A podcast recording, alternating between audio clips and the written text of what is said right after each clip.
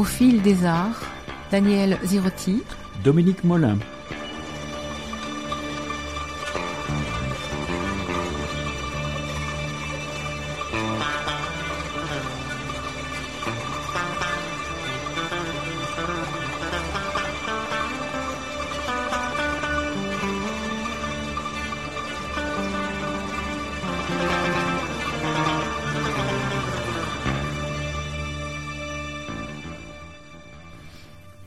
Bonjour Alexis Kiesla. Bonjour Alexis.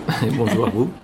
Alors vous êtes né à Bron d'une mère française et d'un père polonais. Vous apprenez à jouer de la clarinette d'abord dans l'Isère, puis au Conservatoire régional de Lyon, où vous obtenez une médaille d'or en clarinette et en musique de chambre en 1987.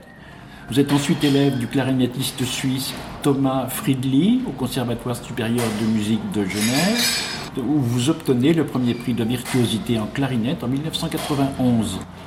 Élève au sein de la classe de Jean-Marc Volta qui enseignait la clarinette basse à Paris, vous obtenez le premier prix de cet instrument, la ville de Paris en 1992.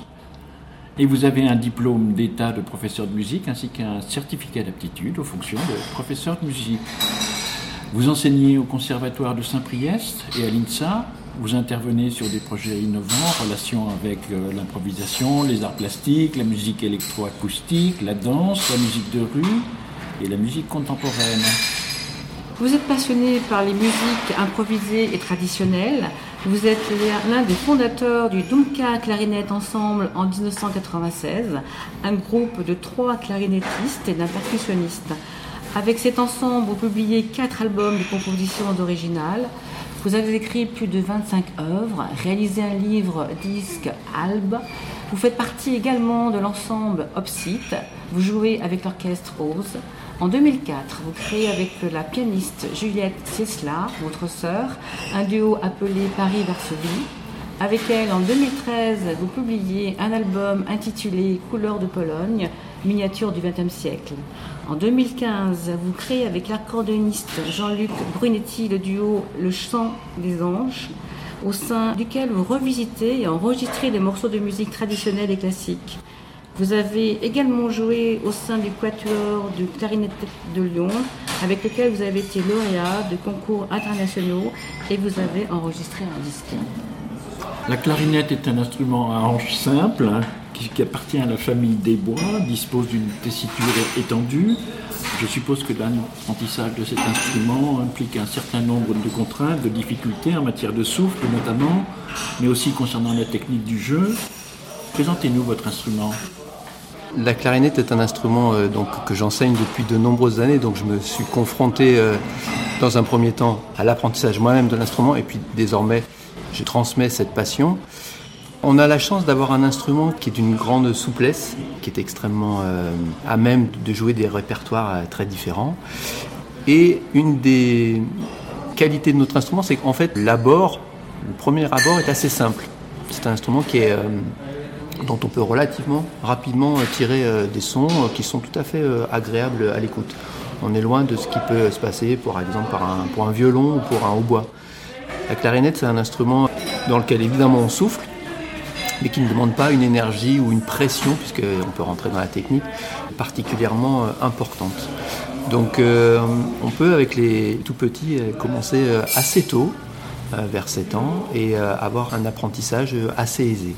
Après, évidemment, comme n'importe quel art, n'importe quelle pratique, plus on va aller, plus les difficultés vont s'avérer assez difficiles à surmonter. La clarinette, c'est un instrument qui est né euh, vers 1700. C'est un instrument qui a beaucoup évolué, et notamment au niveau de la facture instrumentale. C'est-à-dire qu'aujourd'hui, on a un instrument qui est extrêmement euh, performant, y compris des instruments qui sont adaptés aux plus jeunes, des instruments un peu plus, euh, petits. Moi, j'enseigne au Conservatoire de Saint-Priest, comme vous l'avez dit, depuis déjà 25 ans j'ai des tout petits et pour euh, leur rendre la vie encore un peu plus simple et attractive, j'ai été dans la direction aussi de l'écriture. J'ai écrit euh, conjointement avec un ami à moi qui s'appelle Franck René une méthode qui s'appelle le voyage de l'Ustucru et où on apprend euh, le béaba de la clarinette mais en faisant de la musique tout à fait du début, pas en passant par les gammes, par les, études, mais quelque chose où on est en rapport direct avec la musique. Donc c'est un instrument qu'on peut démarrer assez tôt qui est assez dynamique. Et puis après, alors évidemment, on peut avoir des répertoires très variés. Évidemment, le classique, mais aussi d'autres choses comme le jazz, la musique traditionnelle. On le retrouve dans vraiment un répertoire assez varié. Une question qui me vient, est-ce qu'on trouve dans la clarinette une palette d'instruments aussi variés? Je parle de qualité de fabrication, de coût que pour le piano ou pour le violon. Pas du tout. Euh, on peut avoir la meilleure euh, clarinette euh, pour une somme relativement abordable. Si je vous dis 5000 euros, voilà, c'est une somme qui est importante, certes, mais on a le top de la clarinette. Avec 5000 euros, on n'a pas un piano euh, avec ça, évidemment. Donc non, c'est un instrument qui est abordable. Chez les, plus jeunes, on peut acquérir un instrument qui fonctionne vraiment bien à partir de 500 euros. Euh, Comment êtes-vous venu à cet instrument? Est-ce que été le premier instrument? Est-ce que vous avez commencé par un autre? Qu'est-ce qui vous a donné vraiment l'envie d'apprendre et de continuer et d'enseigner par la suite avec la clarinette? Alors moi je suis euh, issu d'une famille euh, où la musique était peu présente, mais la culture et, les arts oui. Et euh, donc à, quelques enclavures d'ici, à, Artas, les, les possibilités d'avoir un lien, une activité culturelle étaient relativement limitées à part euh, la musique. Donc, euh, dans un premier temps, j'ai été euh, inscrit par mes parents à l'école de musique de Saint-Jean-de-Bournay. Et la première année, on ne faisait pas d'instrument. À l'époque, on faisait d'abord de la formation musicale, et puis seulement après. Et je pense que c'est dans cette période-là, dans cette première année où je n'avais pas d'instrument, que un jour à la télévision, j'ai vu un clarinettiste et je me suis dit mais, mais pourquoi pas? Je crois que c'est ça qui m'a décidé et ce clarinettiste, c'est un clarinettiste de jazz qui s'appelle Benny Goodman. Mhm. Et c'était à quel âge? La première fois? Ben, J'avais une dizaine d'années. Et puis après, ce qui est étonnant avec cet instrument-là, c'est qu'il y a eu une espèce d'évidence. J'adore la musique dans sa diversité, j'adore euh, énormément d'autres instruments, mais euh, je n'ai jamais joué d'aucun autre instrument que celui-ci, et je n'ai jamais été tenté pour aller euh, ailleurs. J'ai toujours été comblé, satisfait et amoureux de cet instrument-là. Euh, le son, essentiellement, euh, m'a convenu du début et j'ai jamais eu euh, la moindre hésitation. Ce qui est frappant quand on vous approche, c'est qu'on a l'impression que vous n'êtes pas contenté d'un seul type de musique, vous explorez des univers assez différents. Est-ce que ça, c'est quelque chose qui est là dès le départ ou est-ce que cet univers musical s'est enrichi au fur et à mesure D'abord, pour commencer, quels sont vos goûts musicaux?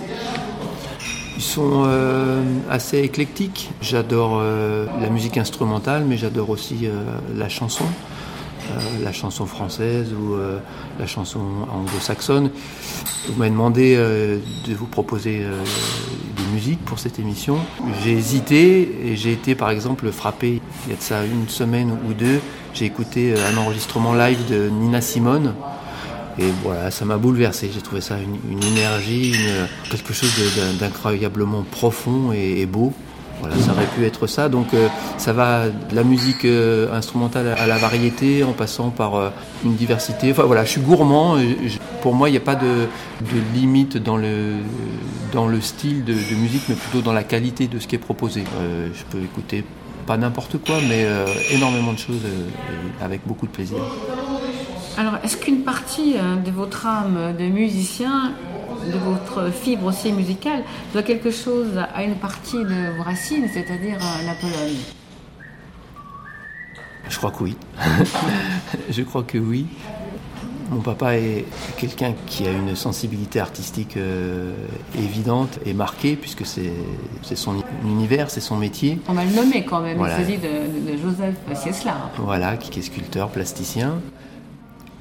Et lui-même a été profondément marqué par ce qu'il a vécu quand il était jeune, par la culture que son pays euh, a apporté. Il a vécu euh, dans une famille où les, coutumes, euh, même s'il a vécu très rapidement en France, ont été vraiment là et très fortes.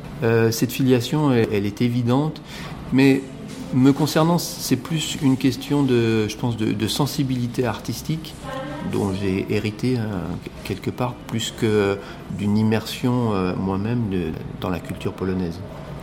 Je suis allé deux fois en Pologne, mais c'est pas quelque chose qui est si important que ça dans le sens, euh, voilà, je m'appuie sur ce répertoire-là, par exemple, sur la musique euh, traditionnelle polonaise ou folklorique polonaise, j'aime cette musique-là, elle fait partie de moi, mais c'est pas forcément l'élément déclencheur. Par contre, euh, l'ouverture aux arts, la sensibilité, euh, l'amour de ce qui renvoie des émotions, oui, évidemment.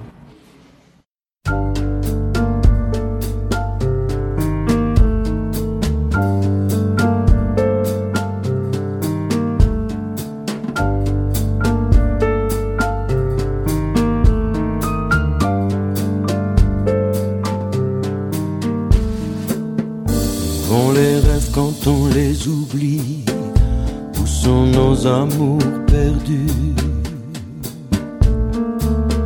se balade au cœur de la nuit derrière la lune suspendue. dans l'espoir que l'on se souvienne, entre deux étoiles ils dansent. Et ils attendent qu'une mémoire ancienne leur une dernière chance. Où vont les rêves Où les rêves Où les rêves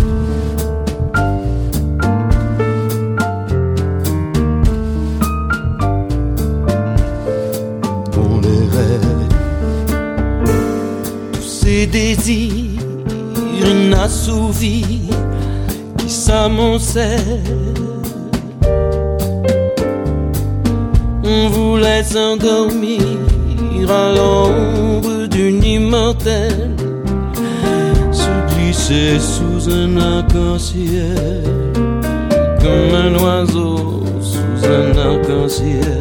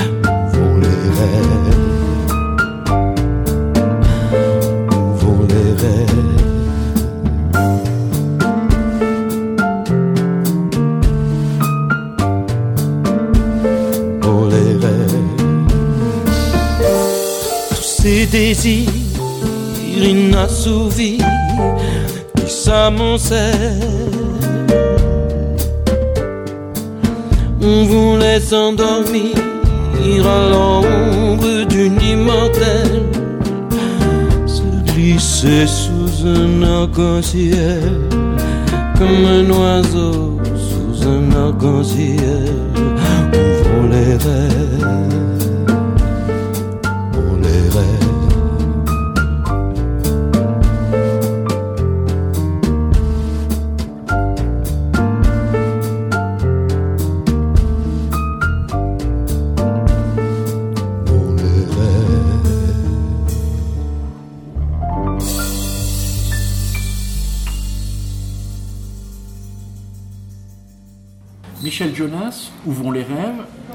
Pourquoi ce titre?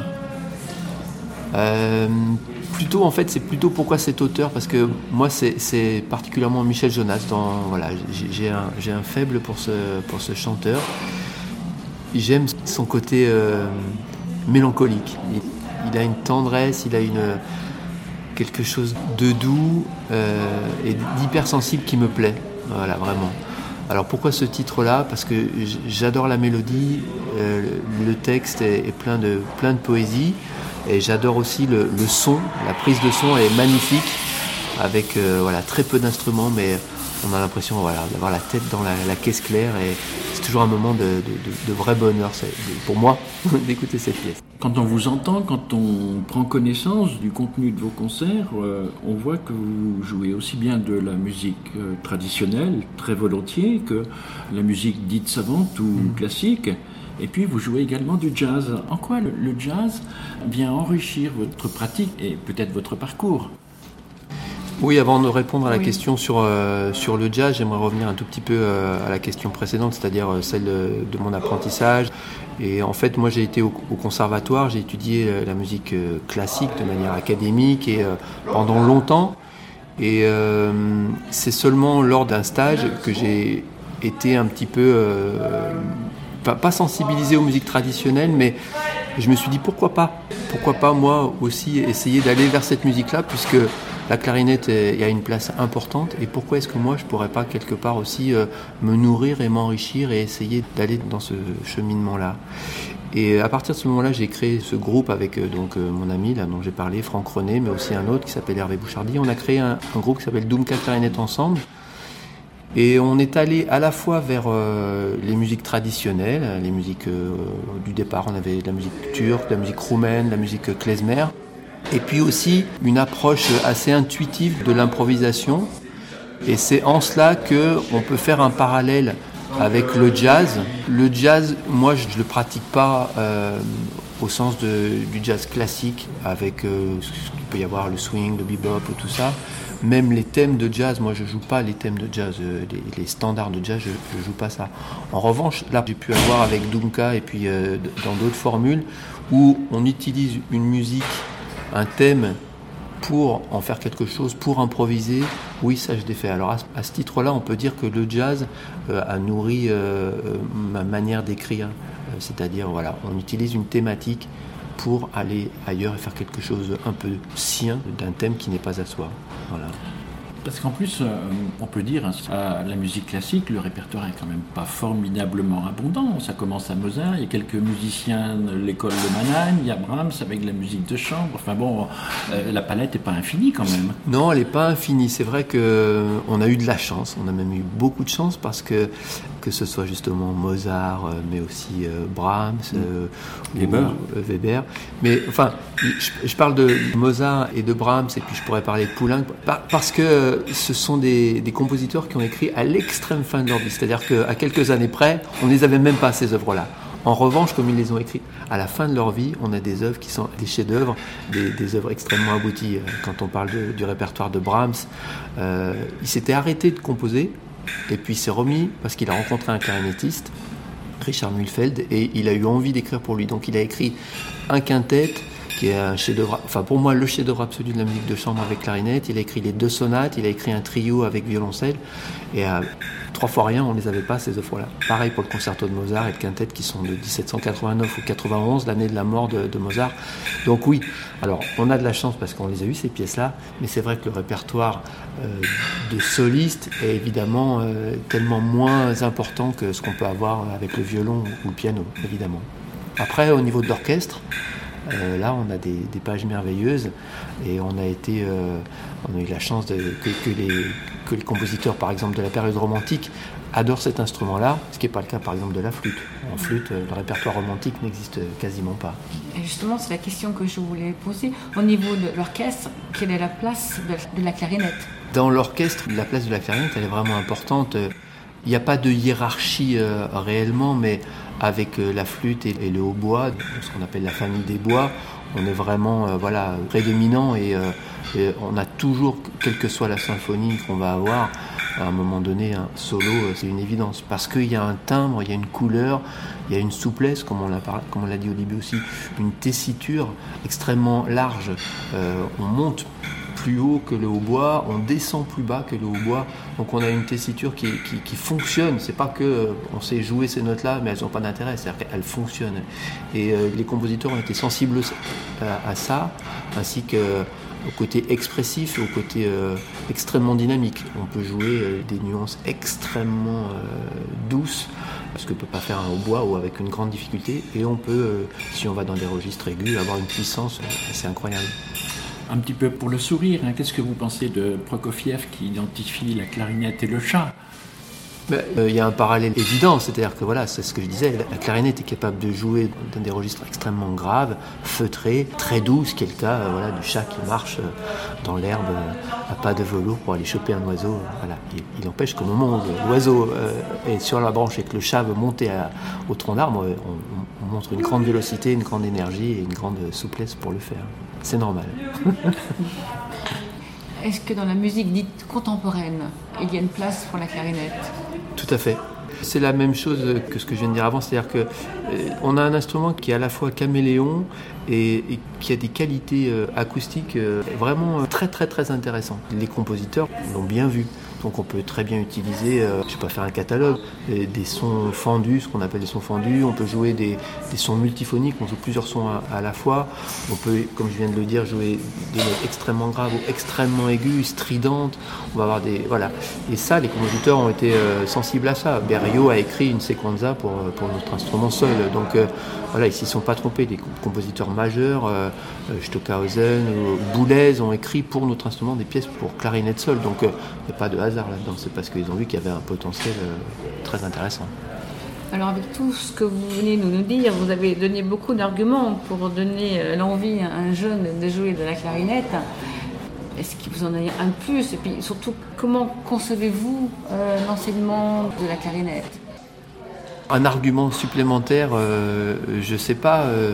on a la chance d'avoir, comme je le disais, un instrument qui est ouvert sur plein de styles et de répertoires, donc ça c'est un vrai atout. Et puis on a la possibilité aussi dans les formules de jeu d'aller vers de la musique de chambre, de la musique euh, symphonique, euh, l'orchestre euh, d'harmonie. On peut jouer dans de petites formations. Enfin, on a beaucoup de possibilités, ce qui n'est pas le cas par exemple si on est pianiste, c'est un peu plus compliqué. Eux, ils ont le répertoire et nous, on a la possibilité de trouver des solutions, des formules très différentes. Après, pour ce qui est de la musique et de l'apprentissage de la musique, aujourd'hui, c'est quelque chose, on est vraiment sur le fil. Moi, j'ai la chance d'être euh, dans un conservatoire qui est d'une euh, belle taille, puisqu'on a 800 euh, élèves au conservatoire de Saint-Priest. Pour l'instant, les classes ne se désemplissent pas, mais on sent qu'on est à la limite parce que on a une discipline qui est une discipline qui est faite d'exigences, de, travail. Il faut passer du temps. Si on passe pas de temps, on végète et on arrête. Donc, c'est un peu aujourd'hui un peu euh, antinomique avec euh, la notion euh, de, picorage, je vais dire ça comme ça, qui se passe le plus aujourd'hui au niveau des enfants. Ils ont besoin, et on leur offre ça quelque chose où on picore, on prend, on a des résultats immédiats avec les jeux, etc. Et ils ont besoin de, de quelque chose qui se renouvelle, qui va très vite. Donc on est obligé de s'adapter. On ne peut pas faire comme si de rien n'était. C'est pour ça que moi j'essaye de me pencher un peu sur l'apprentissage, euh, faire quelque chose de ludique et puis d'être sur le terrain et, pas de se dire voilà moi ma pédagogie je sais qu'elle fonctionne et je la remets pas en cause. C'est un travail de, tous les jours de se dire voilà qu'est-ce que je fais? Là la rentrée pour nous c'est dans 15 jours. Je me pose la question de comment je fais cette année pour dynamiser ma classe, pour euh, faire en sorte que les élèves aient envie de, s'investir et, de travailler et, du coup de progresser. C'est pas si évident que ça aujourd'hui. Est-ce que vous vous produisez avec vos élèves? J'ai euh, pour habitude depuis de nombreuses années de noter, j'ai un petit tableau euh, avec le nom de mes élèves et je note, je mets une croix à chaque fois qu'ils ont joué euh, dans l'année. Alors évidemment, euh, tous mes élèves ne jouent pas euh, le même nombre de concerts parce que celui qui a commencé la clarinette euh, dans l'année ou celui qui a 10 ans de clarinette. Mais par exemple, j'ai un élève l'année dernière, j'ai fait le total, il avait fait 25 concerts. C'est bien. Ah oui, c'est beaucoup même, c'est beaucoup. Donc parce qu'il est gourmand, parce qu'il participe à plusieurs orchestres dans le conservatoire. Parce que moi, j'essaye de faire en sorte aussi qu'on ait des, possibilités de jouer à l'extérieur. L'année dernière, on a joué avec la classe, on a participé à un gros projet qui s'appelait le Happy Day, qui était à l'auditorium de Maurice Ravel de Lyon. Et on s'est retrouvés. Bon, certes, on n'était pas tout seul, on était 250 clarinettistes, mais ils ont pu jouer, mes élèves, à, l'auditorium Maurice Ravel. Donc voilà, on essaye de trouver des projets euh, qui les dynamisent, qui les marquent, qui font en sorte qu'ils aient envie, plutôt que de dire bon, pour l'instant, on est dans l'apprentissage, on va faire des gammes, on va faire des études, et puis un jour, quand tu seras prêt, on va faire des concerts. Non. Aujourd'hui, je pense que le concert, c'est un mode pour motiver les élèves très important. Donc euh, oui, j'essaye effectivement de faire en sorte qu'ils jouent le plus possible. Est-ce que justement vous mesurez les liens entre votre euh, enseignement et votre pratique personnelle? Autrement dit, est-ce que le fait d'enseigner un instrument vient enrichir votre art? Réciproquement, est-ce que vous avez l'impression d'être un meilleur enseignant du fait que régulièrement vous jouez devant un public? Les liens entre le. Enfin, dans la musique, mais je pense que dans d'autres arts, c'est la même chose. Entre le, pédagogue et l'interprète, il y a un va-et-vient incessant à partir du moment où on fait les deux. Hein. C'est-à-dire que celui qui n'est que euh, interprète, il ne va pas se poser cette question-là. Mais celui qui est pédagogue et interprète, il y a des liens évidents. Et bon, moi, je les ai un peu cultivés puisque je me suis euh, beaucoup intéressé à la pédagogie et j'ai écrit relativement euh, pas mal de partitions à caractère pédagogique. Mais euh, est-ce que ça me nourrit? Oui, évidemment. Et depuis toujours, à un moment donné, avec le groupe Dunka Clarinette Ensemble, on tournait pas mal. Et c'est presque posé la question de dire voilà, est-ce qu'on pourrait arrêter l'enseignement et ne se consacrer qu'au jeu, voilà, être juste euh, des interprètes et des, concertistes. Et ça, en fait, ça m'intéressait pas. Euh, j'aime la diversité entre la pédagogie, euh, l'écriture aujourd'hui et le jeu en concert. Il y a un équilibre qui me plaît complètement. Et évidemment que les liens élèves-professeurs et professeurs-élèves, là-dedans, ont une importance vraiment extrêmement importante. Vous avez écrit beaucoup de pièces pour enseigner. Est-ce que vous avez euh, fait une méthode? Alors oui, c'est ce que je disais tout à l'heure. J'ai édité, par Voilà, c'est une méthode qui est éditée. Elle est en deux volumes. Elle s'appelle Le voyage de Lustucru suivi de Lustucru Migration. Et euh, c'est une méthode qu'on a qualifiée avec euh, Franck de innovante dans le sens où elle est aujourd'hui, c'est un peu plus courant, mais elle est avec un, disque d'accompagnement. C'est-à-dire que l'élève a toujours un support avec lui qui va l'accompagner. On l'a développé en l'enregistrant deux fois ce disque-là, de manière à ce que les élèves puissent commencer sur la clarinette si bémol, qui est la clarinette traditionnelle pour l'adulte, mais aussi sur une clarinette plus petite, qu'on appelle la clarinette en ut. Et voilà, c'est vraiment adapté. Donc oui, j'ai participé à l'élaboration d'un répertoire spécifique pour l'apprentissage de la clarinette. Il y a ces méthodes-là, et puis il y a des recueils euh, ou des pièces un peu plus euh, individuelles, on va dire ça comme ça, qui contribuent à enrichir ce répertoire-là en allant du solo, duo, trio, quatuor pour des niveaux de premier, deuxième, euh, troisième cycle.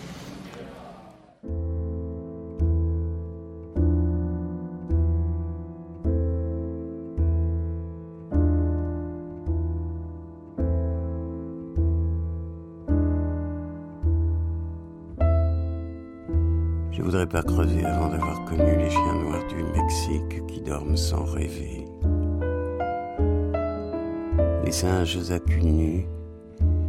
dévoreurs de tropiques. Les araignées d'argent au nid truffées de bulles.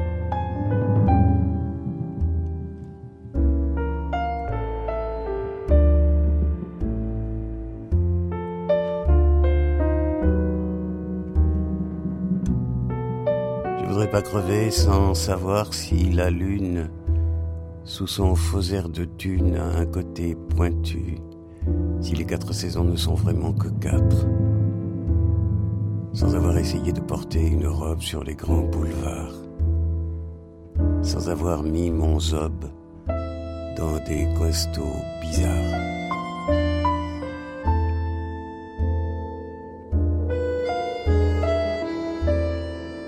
Pas finir sans connaître la lèpre ou les sept maladies qu'on attrape là-bas. Le bon ni le mauvais ne me ferait de peine. Si, si, si je savais que j'en aurais les traînes. Et il y a aussi tout ce que je connais, tout ce que j'apprécie, que je sais qui me plaît. Le fond vert de la mer où valsent des brins d'algues sur le sable ondulé l'herbe grillée de juin, la terre qui craquelle,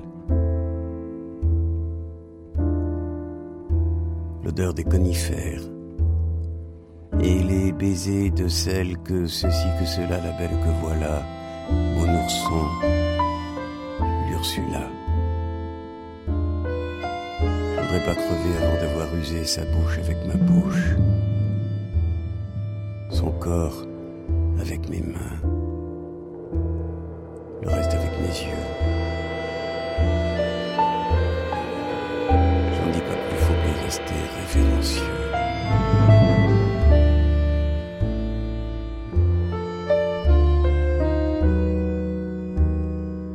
Je voudrais pas finir sans connaître, inventer les roses éternelles.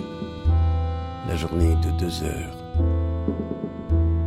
La mer à la montagne, la montagne à la mer. Les journaux en couleur. La fin de la douleur. Tous les enfants contents. Et tant de trucs encore qui dorment dans les crânes des géniaux ingénieurs, des jardiniers joviaux, des soucieux socialistes, des urbains urbanistes penseurs. Tant de choses à voir, à voir et à entendre, tant de temps à attendre, à chercher dans le noir. Et moi je vois la faim qui grouille et qui s'amène avec sa gueule moche et qui m'ouvre ses bras de grenouille pancroche. Je voudrais pas crever, non monsieur, non madame, avant d'avoir le goût qui me tourmente, le goût qui est le plus fort. Je voudrais pas crever avant d'avoir goûté la saveur de la mort. Un autre choix, un autre musicien fort connu, euh, Boris Vian, Je voudrais pas crever. Alors là, le- les raisons sont, euh, sont multiples. J'ai toujours beaucoup aimé euh, l'univers de, de Boris Vian. Ce texte-là est euh, incroyablement euh, fort pour moi. euh, voilà, c'est- une énigme, l'énigme du futur, de, du futur de chacun, magnifié euh, par la musique de Daniel Mill, un, un- accordéoniste qui est un mélodiste incroyable, j'adore. Et puis ben, la voix de, de, de Trintignant, voilà, il y a quelque chose de, de grave, de, fort, de, Enfin moi à chaque fois que je l'écoute, ça me, donne des frissons. Je me pose une question, hein, je ne sais pas si elle est passionnante, mais je me la pose. Comment est-ce que je pratique un instrument, puis tout d'un coup j'ai envie d'écrire pour cet instrument Qu'est-ce qui se passe dans ma tête pour que, du fait de jouer des notes, euh, plus ou moins écrites, euh, j'ai envie de passer, moi, à autre chose, c'est-à-dire à produire moi-même des notes qui sortent de cet instrument Je veux dire, euh, voilà, c'est un peu mystérieux ça. Est-ce que la question, elle s'adresse à, moi en tant que, au départ, j'étais clarinettiste et puis de fil en aiguille, je suis devenu compositeur, ou est-ce que c'est dans le cas d'un élève, euh, est-ce qu'il y a cette volonté-là d'écrire? Ah non, c'est vous, on parle Alors, de vous là. moi. Alors, je reviens encore une fois à, à l'aventure que j'ai eue avec Doomka Clarinette ensemble.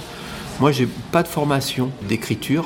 Euh, J'ai pas allé euh, à l'école de l'écriture, mais j'ai eu besoin pour ce groupe-là, puisqu'on était trois clarinettes, on a joué avec accordéon et puis aussi avec contrebasse et toujours avec percussion. On a eu besoin d'arranger euh, de la musique. Par exemple, euh, on va prendre une musique traditionnelle klezmer où on nous propose une mélodie et puis ce qu'on appelle une grille harmonique, c'est-à-dire un cheminement d'accords. Et avec ça, il a bien fallu trouver des solutions pour en faire quelque chose pour nos trois instruments. Et ça a été euh, pour moi le point de départ de l'écriture. Ça a démarré comme ça. C'est la nécessité de trouver des solutions pour adapter à la formule que je voulais développer. Et puis petit à petit, plutôt que d'utiliser des thèmes traditionnels, euh, je me suis dit mais pourquoi j'écrirais pas moi mes propres thèmes? Et ça a été un long parcours fait de recherches, de tâtonnements, euh, euh, d'essais plus ou moins euh, fructueux, qui m'ont amené aujourd'hui à avoir une vraie passion pour l'écriture. Je ne délaisse pas le jeu instrumental, mais aujourd'hui, mon énergie, elle est plus euh, centrée sur l'écriture. Et euh, tout ce que j'ai pu faire, c'est-à-dire euh, les pièces pédagogiques, des choses simples en fait au départ, écrire pour les élèves parce que je connais bien l'instrument, je connais les difficultés et les attentes un peu des élèves. Tout ça m'a permis de passer par, euh, alors que c'était pas le but euh, au départ, passer par un parcours assez simple et assez progressif qui a fait que au départ j'ai écrit pour mes propres élèves, ce que je continue à faire, et puis petit à petit, bah, ah, le soliste de l'orchestre de Lyon euh, me dit mais tu pourrais pas écrire un concerto pour moi avec l'ensemble de clarinette? Ben allez, je me lance, je me sens prêt. Ou de même euh, écrire un conte musical, je pensais pas que je serais capable de ça, mais parce que j'avais accumulé un peu de confiance, je me suis dit bah allez, je me lance maintenant. C'est ce qui fait que euh, Philippe Béraud, qui est le soliste de l'orchestre national de, l'orchestre de Paris, qui est professeur au Conservatoire supérieur de musique de Paris, m'a demandé d'écrire une sonate pour lui, clarinette et piano qui a été créé à Madrid il y a deux ans. Et puis euh, voilà, cette sonate elle a eu lieu. Il m'a dit mais moi j'ai eu un accueil incroyable en fait. C'était euh, dans le cadre des rencontres internationales de la clarinette. Il y avait une salle de 300 personnes qui était bourrée de clarinettistes du monde entier. Il y a eu un accueil euh, mais juste incroyable. Et en sortant de ce concert-là, il m'a dit mais moi je vais l'enregistrer cette sonate-là et d'ailleurs je vais faire un disque et j'aimerais que ne jouer que de ta musique à toi. Moi, j'ai été flatté et je me suis dit, mais tu sais, euh, j'ai pas écrit euh, euh, des musiques pour des gens de ton niveau, j'en ai pas suffisamment pour faire un disque. Mais c'est pas grave, tu as qu'à en écrire. voilà, donc je vais écrire une pièce pour poiture de saxophone et, et, clarinette, par exemple. Et donc, au mois d'octobre, là, il va enregistrer un disque qui ne sera composé que de pièces que j'ai écrites. Voilà, donc c'est un parcours assez empirique, assez atypique. Je savais pas où j'allais, mais bon, je suis là aujourd'hui. C'est le fait de pratiquer l'instrument qui vous a donné, euh, entre guillemets, euh, les clés pour écrire. Alors que le fait de composer, est-ce que ça s'apprend vraiment? Il y a une classe pour apprendre à composer Évidemment. Comme il y a une classe pour apprendre à jouer de la clarinette, comme il y a une classe pour apprendre à improviser, une classe pour apprendre comment on joue le jazz, une classe, voilà, tout s'apprend évidemment. Euh, il y a des, comme la grammaire, l'orthographe, eh ben on a en musique, euh, il existe des classes d'analyse, des classes euh, d'écriture, de contrepoint, de fugue, tout ça est extrêmement ordonné. Il se trouve que c'est quelque chose que je revendique fort, c'est euh, se faire confiance quelque part, oser ne pas aller à l'école, essayer d'être juste sensible et à l'écoute de ce qu'on a envie d'entendre. Alors évidemment, parfois, maintenant c'est un peu moins le cas, mais on peut patauger parce qu'il nous manque des clés, il nous manque des choses, et puis peut-être que ça restreint aussi. Mais on se pose moins la question de dire est-ce que ça j'ai le droit de le faire? Parce que quand on va au conservatoire et qu'on apprend l'écriture, voilà, quand on dit euh, je voudrais, si c'est du conditionnel ou, euh, ou, pas, on met un S ou on met pas. voilà, il y a des choses qui sont extrêmement euh, précises. Ben, au niveau de l'écriture musicale, c'est la même chose. On n'a pas le droit, par exemple, à écrire des quintes parallèles ou des octaves parallèles parce que c'est un peu pauvre. Si on n'est pas allé à l'école, on ose un peu plus et du coup, eh bien, on peut aussi, et c'est mon cas, c'est ce qui fait que ce soliste-là de l'Orchestre de Paris, il aime ma musique, c'est parce qu'elle est directe, libre, et elle fait pas référence à quelque chose d'identifiable réellement, même si, évidemment, j'ai rien inventé. Mais par exemple, le pianiste qui a créé cette sonate-là, qui est un, ami à moi, Nicolas Seine, c'est un très grand pianiste, je ne savais pas trop, je lui ai écrit, il m'a dit, mais tu sais, j'ai rien changé. Hein. Pour moi, c'était merveilleux. Et il m'a dit, j'ai eu beau chercher dans ta musique, j'ai pas trouvé euh, quelque chose qui me ferait dire, ah bah là, il a fait un emprunt euh, chez Poulenc. Ou, euh. Et ça, pour moi, c'est quelque chose qui me plaît parce que ça veut dire que quelque part, ma couleur, c'est la mienne et c'est pas celle de, quelqu'un d'autre. Quelque part, je fais pas du sous quelque chose. Voilà, je me dis que ça c'est pas mal. et petit à petit, je me dis que je vais aller de plus en plus là-dedans. Aller uniquement dans ma musique et pas même plus. Enfin, peut-être arrêter euh, d'arranger de la musique traditionnelle. Vraiment être uniquement dans ma propre musique où là, on peut rien me dire puisque j'ai volé personne, j'ai pas imité, j'ai pas plagié. Euh, on aime ou on n'aime pas. Mais on peut pas me dire ah oui, mais euh, voilà. Comment est-ce qu'on appelle ça Sans mauvais jeu de mots? Pour vous, c'est une montée en gamme ou est-ce que c'est une partie de vous-même dont vous pensez qu'elle est importante qui vous donne l'envie de continuer, de poursuivre, de voir jusqu'où ça vous mène? C'est aujourd'hui, depuis, quelques mois, c'est une question qui me taraude et j'en parle à beaucoup de personnes. Je me pose vraiment la question de ce que je vais faire. Bon, vous l'avez dit en, préambule, j'ai 50 ans, il me reste encore quelques belles années euh, pour écrire. Tout ce que j'ai écrit, je l'assume, je le revendique. Je pas jusqu'à dire que j'en suis fier, mais ça existe. Euh, j'ai écrit des œuvres euh, qu'on peut qualifier de mineures dans le sens où c'est des œuvres pédagogiques, mais là encore récemment j'ai eu une commande, bon, j'ai écrit une pièce pour euh, clarinette et piano, j'ai eu énormément de plaisir à le faire. Mais aujourd'hui je me pose cette question-là d'aller creuser mon propre sillon, et peut-être que, comme je vous l'ai dit, j'ai eu ce retour qui m'a procuré à la fois une joie et puis qui m'a dynamisé.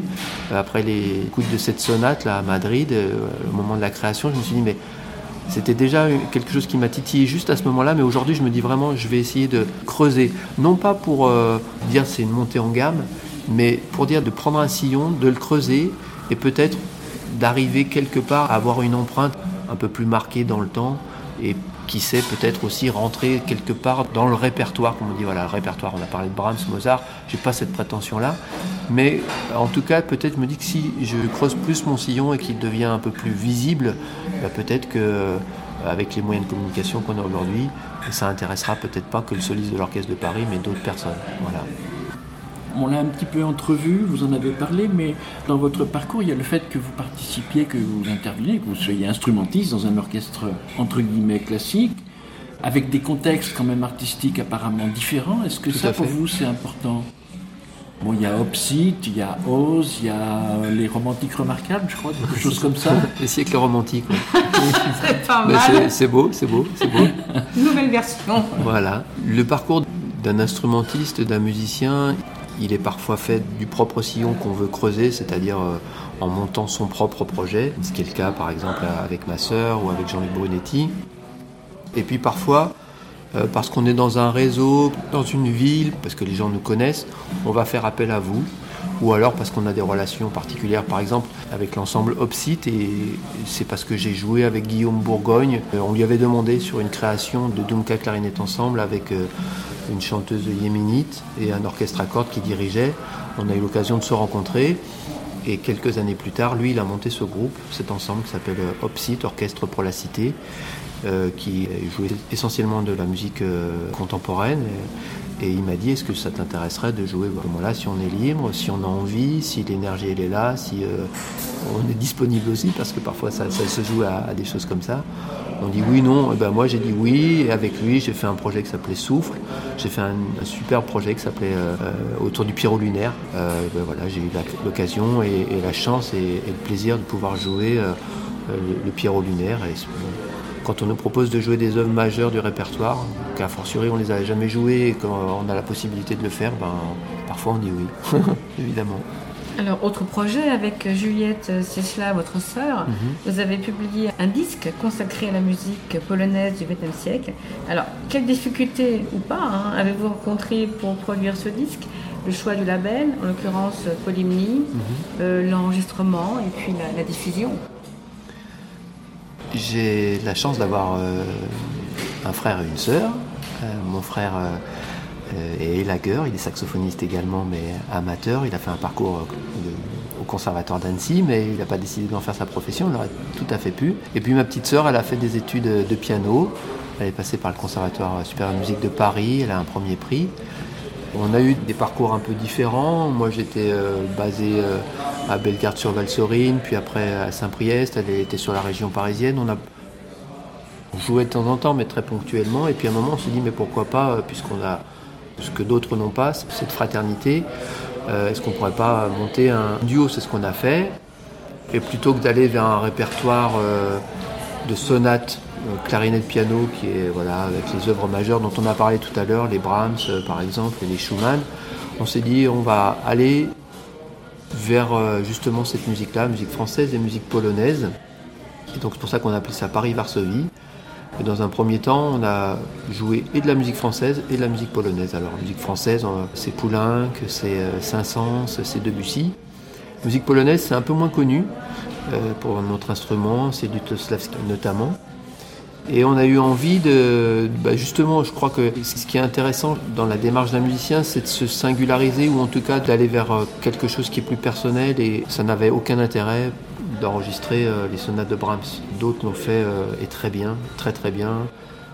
Nous, ce qu'on a décidé, c'est d'aller vers un répertoire un peu plus précis, un peu plus pointu, et donc on s'est orienté sur de la musique polonaise du XXe siècle.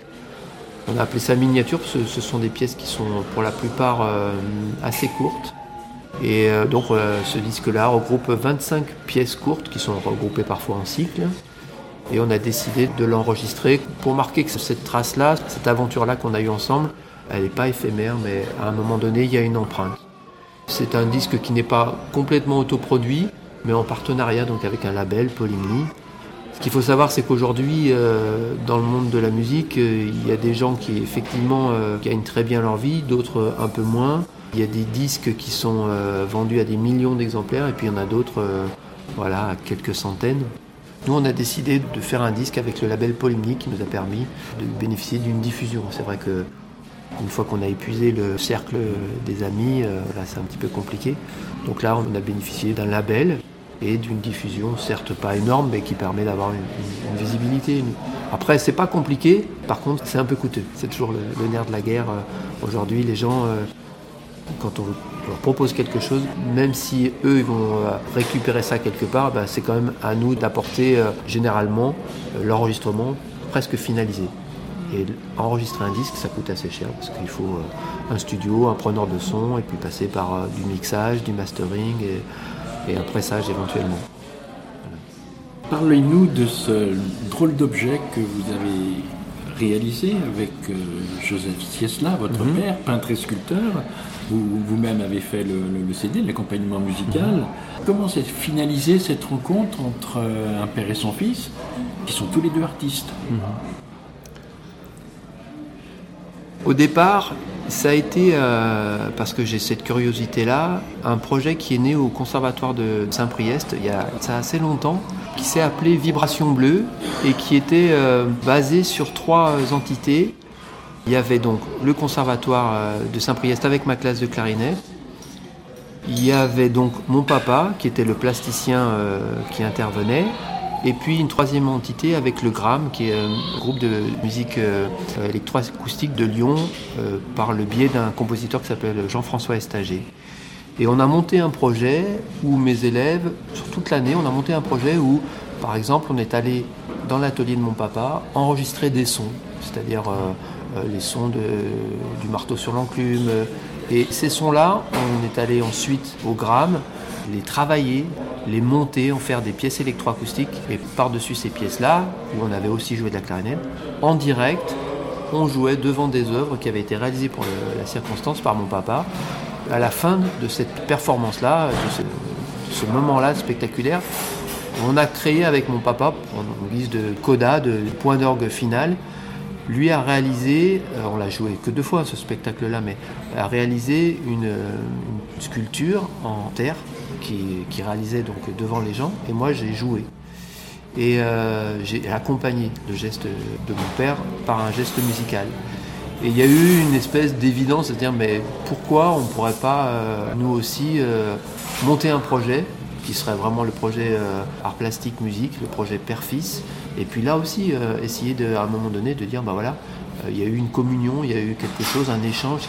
On a réfléchi et l'idée a été en fait assez simple. C'est euh, mon père a proposé une série de dessins qui sont pour moitié autour de l'interrogation et pour moitié autour du pied. Et euh, il a donc réalisé euh, une vingtaine de dessins que moi j'ai mis en musique.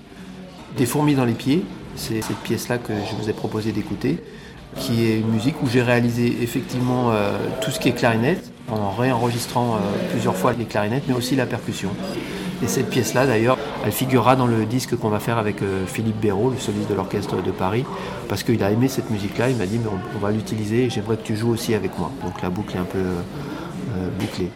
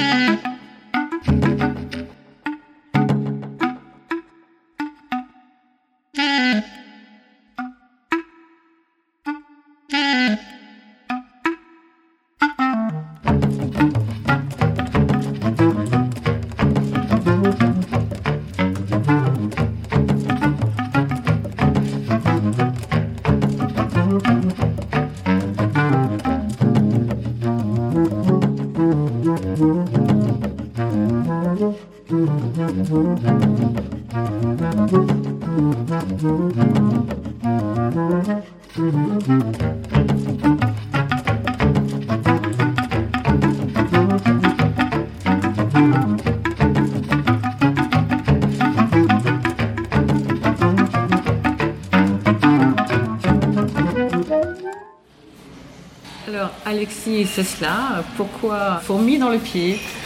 Ah, les fourmis dans le pied, c'est euh, parce que voilà, je, voulais vous proposer une musique à, écouter qui soit une, musique que, j'ai, composée, voilà, pour que les auditeurs se rendent un petit peu compte, même s'ils ont la possibilité d'aller écouter de ma musique euh, euh, un peu partout sur le net. Mais celle-ci, c'est une musique qui est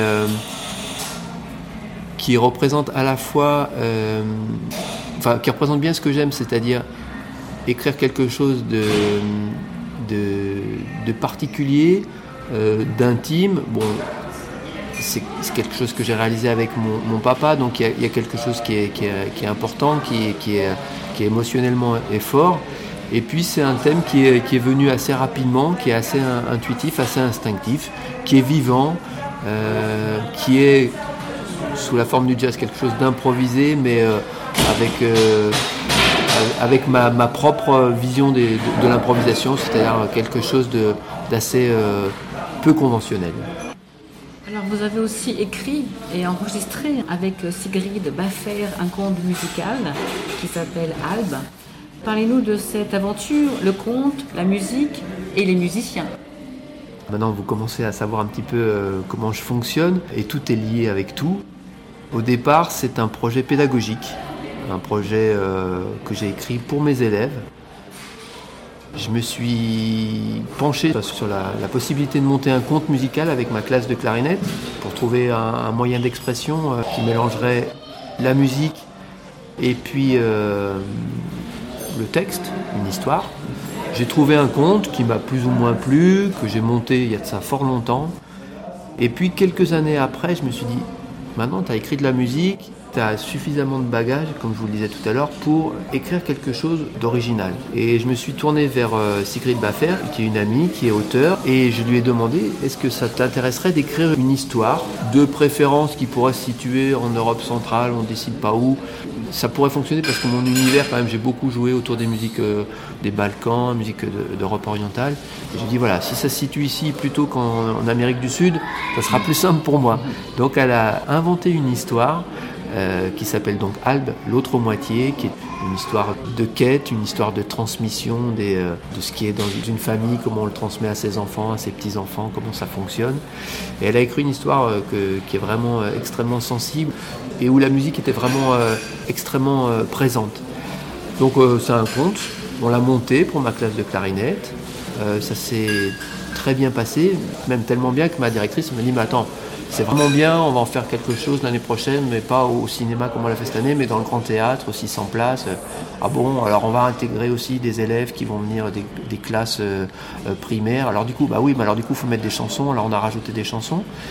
Et puis quand ce texte, cette musique-là ont été aboutis, on a eu un accueil vraiment euh, voilà, qui, nous a fait dire bah, peut-être qu'on peut l'éditer. Alors on, s'est retourné vers une maison d'édition qui s'appelle Desbrac à Paris, et ils ont eu un coup de cœur, ils ont, vraiment euh, adoré, ils nous ont dit, bon allez, vous avez carte blanche, faites ce que vous voulez. Et euh, donc ils nous ont mis en cheville avec un illustrateur qui s'appelle Barou, qui a réalisé euh, les dessins de cette œuvre. Moi je l'ai enregistré avec des musiciens du conservatoire, mes collègues professeurs du conservatoire de Saint-Priest.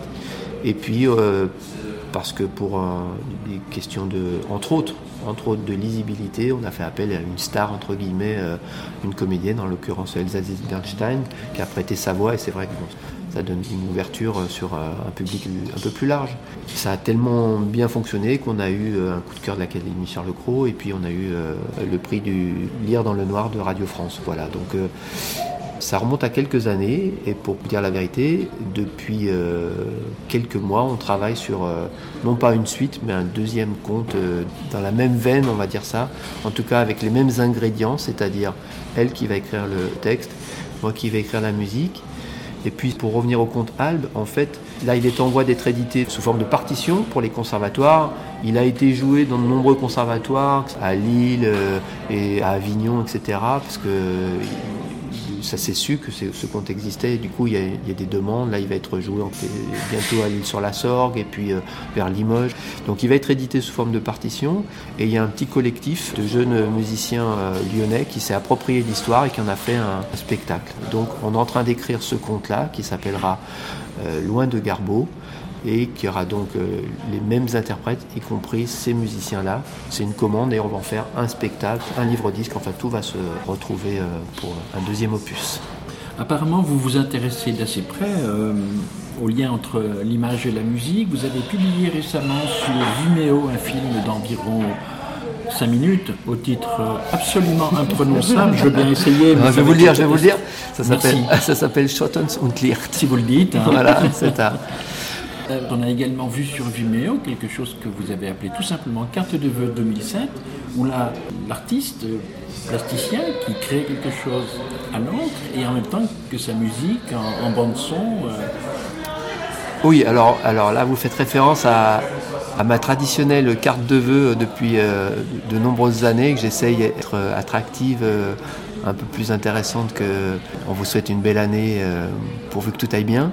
Euh, j'essaye d'y adjoindre voilà, une dimension un peu poétique et l'année dernière, donc pour cette année, j'ai effectivement euh, eu l'idée de réaliser en direct une aquarelle accompagnée par une musique et j'ai mixé le tout et fait voilà, une petite vidéo de quelques minutes où on voit une œuvre se réaliser en direct. Parce que j'ai pas cette casquette-là euh, comme quelque chose d'abouti autant que la musique, mais j'aime à dessiner, j'aime à peindre, j'aime à créer aussi. Euh, j'ai baigné dans un univers euh, graphique qui m'a toujours plu et j'aime ça. J'aime faire voilà, des, photos de choses diverses et variées.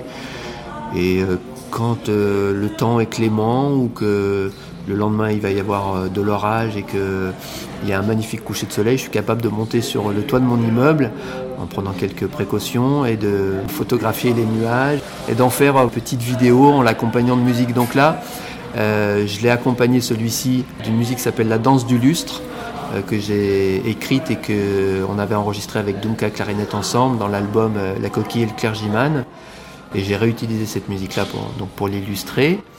Et le titre, Schotten und Lirt, c'est euh, quelque chose que j'ai repris d'une pièce en fait que j'ai écrite cette année, qui était une commande du Quatuor de Bussy et du clarinettiste euh, Bruno Sansalone. Le Quatuor de Bussy, qui est un quatuor euh, à cordes extrêmement talentueux et reconnu, qui est sur Lyon, m'a passé commande d'une pièce pour donc clarinette et quatuor à cordes et elle devait s'intégrer dans un projet que eux ont appelé Ombre et Lumière parce qu'elle était basée sur l'univers des musiques d'Europe orientale et notamment il y avait dans le répertoire un lien assez fort avec euh, la musique euh, et des choses qui ont pu être faites en hommage à tout ce qui a pu se passer dans les camps de concentration. Et donc ça s'appelait ce spectacle-là, dans son ensemble, ça s'appelait Ombre et Lumière. Et moi donc j'aurais écrit une pièce que j'ai appelée donc Lirt qui veut dire Ombre et Lumière en yiddish. Et donc, euh, comme j'étais sur mon toit, qui avait des ombres et des lumières dans le ciel, je l'ai appelé comme ça. Alors sur votre site, on peut voir quelques-unes de vos créations dans le domaine pictural. Depuis quand est-ce que vous dessinez, peignez, sculptez? Quels sont vos médiums préférés? On a vu que vous faites de l'encre, aussi du pastel. Comment avez-vous appris? Avec qui? Et puis aussi, quel est vraiment votre univers pictural, poétique? Comme je vous l'ai dit, j'ai toujours vécu dans cet univers-là euh, parce que la maison de mes parents s'apparente euh, quelque part à un musée euh, avec l'œuvre de mon père qui est fort présente, mais aussi d'autres œuvres. Là en ce moment, on est en train de répertorier toutes ces œuvres-là. Des œuvres d'une grande diversité. J'ai toujours été sensible et, et, je sais, au moins par oui dire, en l'occurrence mes parents, que étant petit j'adorais dessiner. Après comme n'importe quel enfant ou adolescent, il y a des moments où c'est plus compliqué, on abandonne tout ça. Mais j'ai toujours eu plaisir à, griffonner et puis euh, euh, mon papa m'a offert il y a de ça quelques années, j'ai une boîte d'aquarelle et euh, ça m'a donné envie de peindre, faire un peu d'aquarelle. Et mon père m'a donné quelques conseils quand j'ai fait mes premiers dessins, montré mes premières aquarelles. Et j'avoue que ça a été compliqué. Et du coup, au bout d'un moment, je me suis dit non, c'était douloureux en fait. Le retour qu'il me faisait était, je le vivais oui, assez durement. C'est pas que je le supportais pas, mais c'était compliqué. Du coup, je me suis dit non, allez, je de demander son avis à mon papa Et comme pour la musique où je suis assez instinctif, intuitif, et eh ben pour ce qui est de la peinture et du dessin, c'est un peu la même chose. Ça m'a permis à des moments de ma vie qui étaient un peu plus sombres de pouvoir extérioriser quelque chose, euh, euh, une forme de défouloir, de laisser partir des énergies euh, plus ou moins positives, plus ou moins négatives. Et puis petit à petit, ça, s'est transformé en un vrai plaisir, de, voilà, de la création, une création un peu différente, selon ce que j'ai à faire musicalement, euh, si je suis euh, extrêmement euh, accaparé par énormément de choses, je vais, je vais pas consacrer beaucoup de temps. C'est pas un, médium, enfin, pas le plus important pour moi. mais quand je peux le faire, je le fais. Alors pour dire ce que j'aime, j'aime l'aquarelle, j'aime le fusain, j'aime l'encre, j'aime des techniques qui sont assez rapides. Je ne vais pas me permettre pour des raisons diverses et variées, de m'installer euh, des jours durant ou euh, d'aller euh, poser, reprendre. Donc souvent, ce que je produis se fait assez rapidement. Donc l'aquarelle correspond assez bien à ça, le fusain également. Et puis bah, j'adore la peinture, j'adore le dessin en tant qu'amateur. Je reviens d'une semaine à Paris où j'étais au Louvre, au musée de la Croix, j'ai été à Beaubourg, j'ai été à Giverny, j'ai été à l'orangerie. J'adore cet univers-là. C'est quelque chose qui compte énormément.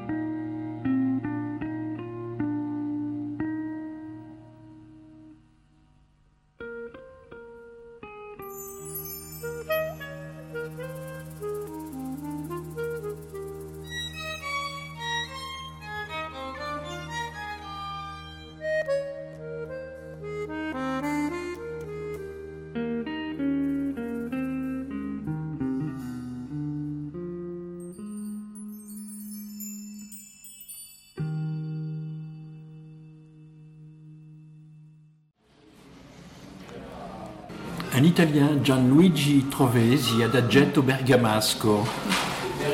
Ça, c'est la clarinette. J'adore la clarinette, je vous l'ai dit. C'est un clarinettiste italien que j'adore par son esprit, par son intelligence. Et cette pièce-là, elle démarre euh, avec une, comme une petite musique traditionnelle, toute simple. Et elle évolue euh, vers quelque chose d'endiablé, de, de, de jouissif si par exemple un jour je vais pas très bien, si j'écoute ça, à la fin j'ai la patate. Voilà, c'est une musique qui me, qui me remplit de joie, qui me, qui m'électrise. Comment est-ce que vous voyez la situation de la musique vivante en France en, 2017 Est-ce que, vous pensez que l'accès à la culture musicale est suffisamment développé? La pratique d'un instrument et le coût, on l'a évoqué au début de notre entretien, que, que cela présente, ne sont-ils pas une limite importante pour un certain nombre en tout cas? C'est une question qui est très complexe et qui mériterait de, un, vrai débat. Ce que je vois, moi, simplement avec ce que je vis au, quotidien depuis euh, pas mal d'années au conservatoire à, Saint-Priest, quand il y a une volonté politique de rendre accessibles les arts, on trouve toujours des solutions. Au conservatoire de Saint-Priest, euh, via la mairie, la municipalité de Saint-Priest, on a mis en place depuis euh, de nombreuses années des classes à horaires aménagés, musique, qui permettent à des élèves, non pas, c'est pas que c'est pas quelque chose qui est, bien, au conservatoire à Lyon, les classes à horaires aménagés ont quelque chose d'un peu élitiste, c'est-à-dire qu'on va permettre à des enfants qui ont la possibilité d'aller au, conservatoire et d'étudier euh, assez bien, de le faire dans des conditions euh, encore plus aisées. Euh, nous, à, Saint-Priest, l'idée c'est de, donner accès euh, à la musique à des, personnes qui n'auraient pas accès à cette musique-là. Donc euh, l'essentiel des classes à horaires aménagées à Saint-Priest sont le fait d'élèves qui viennent des quartiers de Saint-Priest et on va leur proposer d'intégrer dans leur apprentissage la musique. Et ça veut dire quoi? Ça veut dire que les cours sont gratuits, les instruments sont gratuits. Donc là, on se retrouve dans une situation où si on veut, on peut. Et les élèves, s'ils ont envie, parce qu'on ne leur impose pas non plus, hein, mais s'ils ont envie de faire de la musique, ils peuvent le faire. Donc voilà, quand la, quand la, volonté politique elle est là, évidemment, euh, même si ça coûte, il y a toujours possibilité de trouver des solutions. Alors Alexis, c'est cela, de l'enterminer par vos projets, projets immédiats ou pas, quelques rendez-vous à donner? Je vous l'ai dit, il va y avoir euh, l'enregistrement d'un disque avec euh, Philippe Béraud au mois d'octobre prochain. J'ai, avec Sigrid Baffer, mis en musique un conte traditionnel yiddish qui s'appelle euh, Ça pourrait être pire. Ça va être une création, c'est une commande des conservatoires de Perpignan, Béziers et Narbonne. Donc ça, ça, va se faire sur toute l'année scolaire qui arrive. Et j'ai aussi, et ça c'est un projet qui est extrêmement excitant pour moi, un peu aussi euh, angoissant quelque part parce qu'on m'a confié, euh, on m'a demandé et après mes réflexions, j'ai accepté, mais je vais être responsable euh, des chantiers de la création musicale sur l'année qui vient. En fait, c'est quelque chose qui existe à Lyon depuis presque une vingtaine d'années. C'est un partenariat entre l'auditorium et l'orchestre de Lyon d'un côté, des groupes scolaires de la ville de Lyon d'un autre, et le conservatoire à rayonnement euh, régional euh, de Lyon. C'est-à-dire que c'est un projet qui s'appuie sur des groupes scolaires volontaires. Donc les groupes scolaires font la demande pour participer. Donc il y en a trois qui sont sélectionnés. Alors là c'est la même chose, c'est-à-dire qu'on va avoir un groupe euh, scolaire du premier arrondissement, Lyon premier arrondissement, mais il va aussi y avoir un groupe scolaire de la Duchère. Et là on sait que la population elle est bien moins favorisée. Donc ce partenariat va avoir lieu avec trois groupes scolaires. Dans chaque groupe scolaire, deux classes. Donc ça va faire chaque fois 60 élèves dans chaque groupe scolaire.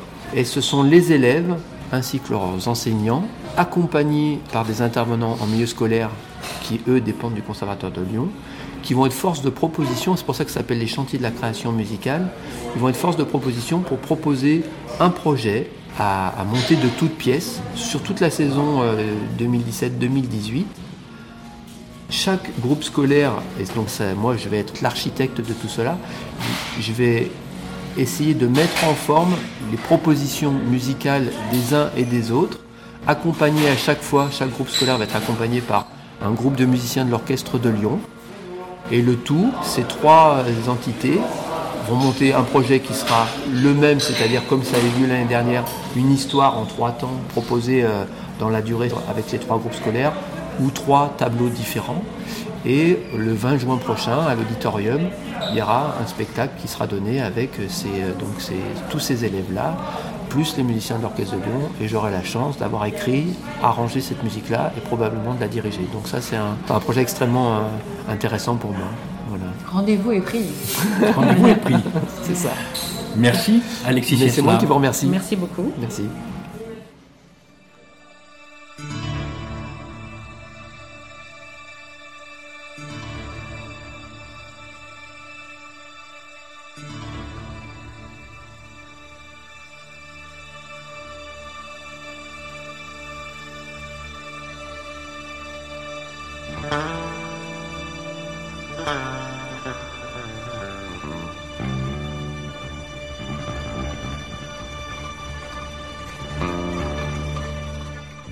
Des Daniel Zirotti, Dominique Molin.